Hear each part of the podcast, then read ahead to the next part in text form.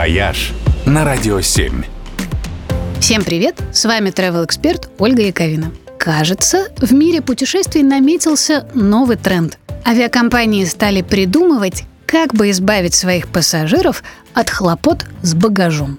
Недавно я рассказывала, что национальный перевозчик Японии теперь предлагает туристам брать одежду на прокат, чтобы не тащить в поездку весь гардероб и лететь с ручной кладью.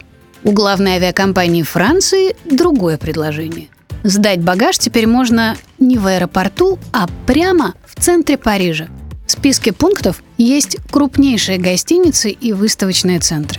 Каждый чемодан будет отмечен стикером-трекером, благодаря которому можно будет отслеживать его перемещение через приложение.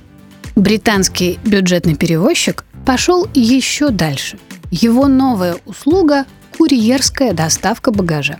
За вашими сумками курьеры приедут в любую точку Лондона, заберут чемоданы и погрузят на рейс. А после прилета уже новые курьеры сами заберут чемоданы с ленты и доставят их по нужному вам адресу. Эта услуга доступна пока только на нескольких базовых маршрутах, например, на рейсах Лондон-Женева. Но зато для полного тарифа она предоставляется совершенно бесплатно. Но, пожалуй, лучше всех выступил аэропорт Бахрейна.